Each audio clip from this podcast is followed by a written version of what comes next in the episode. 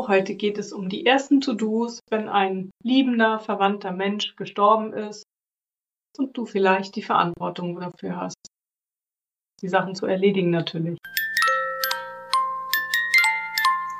Hallo, ich bin Mirja. Ich bin immer noch verwitwet.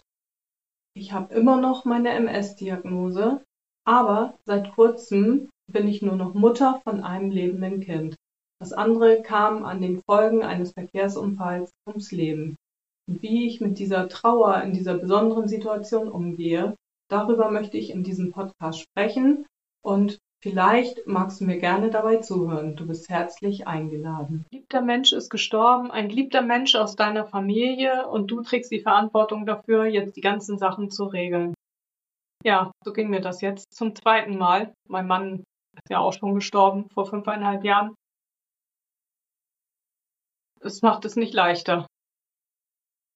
Als erstes war natürlich die Bekanntgabe dran. Das heißt, alle Verwandten, Bekannten, Freunde, Nachbarn wurden informiert, dass mein Sohn jetzt gestorben ist. Ja, das ist der erste und natürlich auch mit einer der schwierigsten Schritte. Dann geht es darum, die Beerdigung, na, zumindest erstmal zu passieren. Organisieren tut das ja ein Beerdigungsinstitut.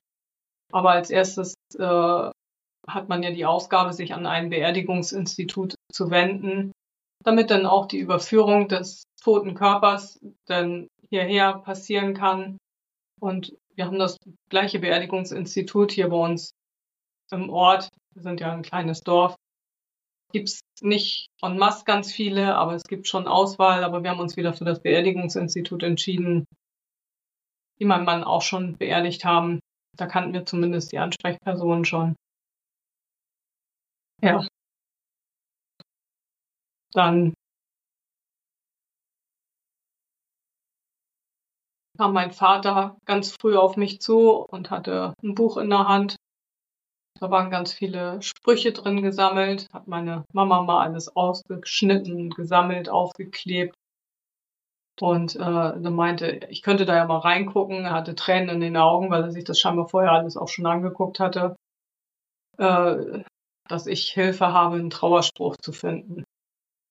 Damit war ich in dem Moment total überfordert. Das ging gar nicht. Ich konnte mich da überhaupt nicht drauf konzentrieren.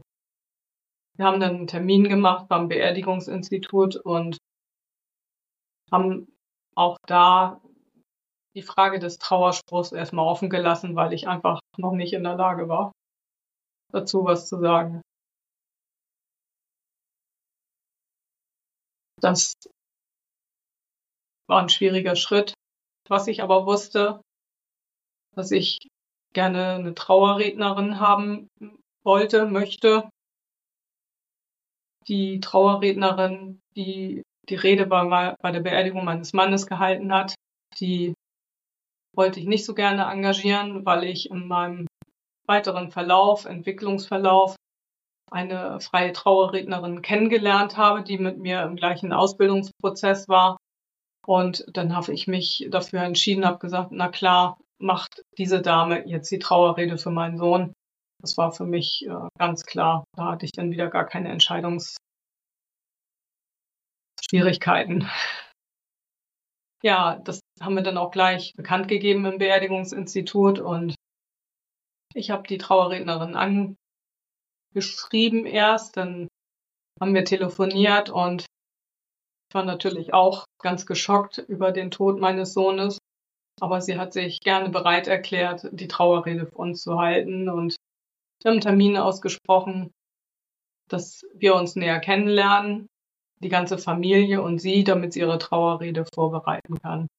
Das hat super geklappt. Das war ein sehr schöner Termin. Das war wieder sehr gut.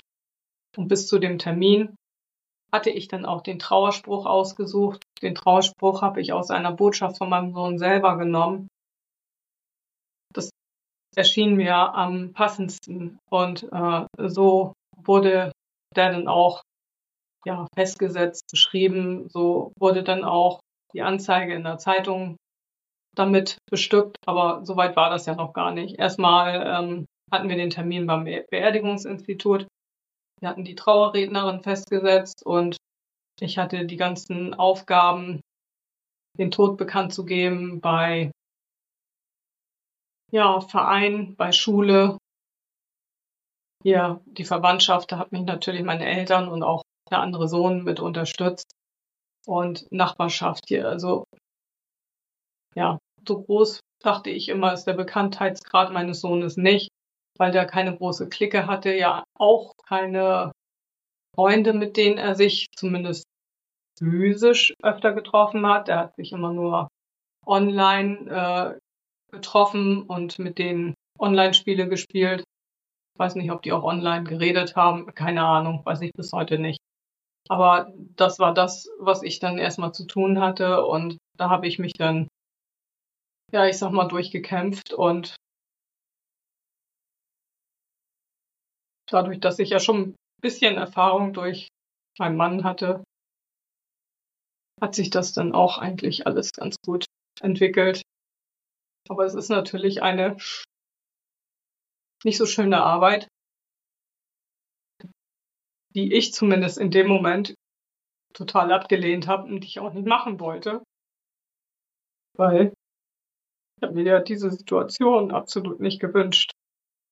Und trotzdem,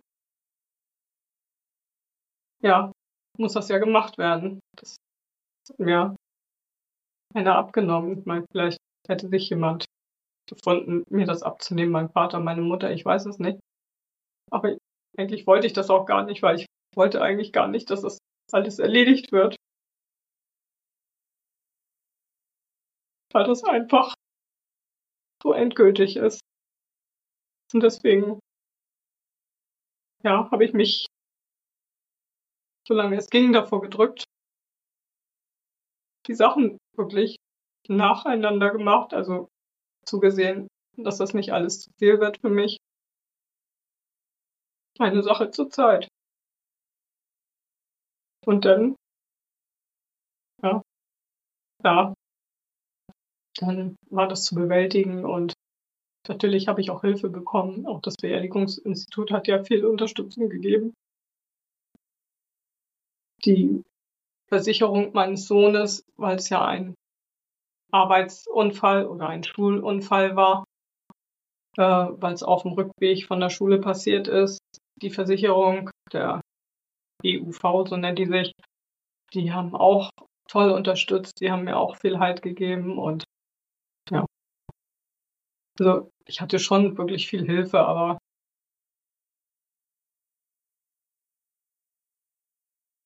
ja, die Schocksituation. Konnten diese lieben, netten Menschen leider auch nicht ändern. Da muss der eigene Verstand, der eigene Geist, das muss man halt erstmal durch. Damit sowas wie Trauer denn überhaupt stattfinden kann. Später.